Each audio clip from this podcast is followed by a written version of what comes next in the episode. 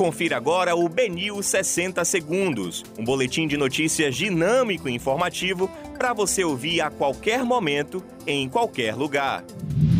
Olá, boa tarde para você. Hoje é segunda-feira, 14 de junho de 2021. Eu sou Xizui Miazono e esse é o Benil 60 Segundos. Roma diz que encontro com João Leão foi institucional e esquiva sobre atrair PP à sua chapa em 2022. Prefeitura segue com o mutirão da segunda dose da Covid-19 e inicia a busca ativa de gestantes e puérperas para a primeira aplicação. Prefeito de Salvador teme que eventos juninos causem explosão de casos de Covid-19 e retrocesso na economia.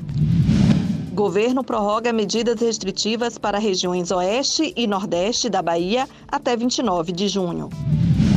Motorista que atropelou clientes em bar de Feira de Santana é intimada a depor. Suspeito de chacina, Baiano é procurado por mais de 200 policiais no Distrito Federal em fuga que dura dias.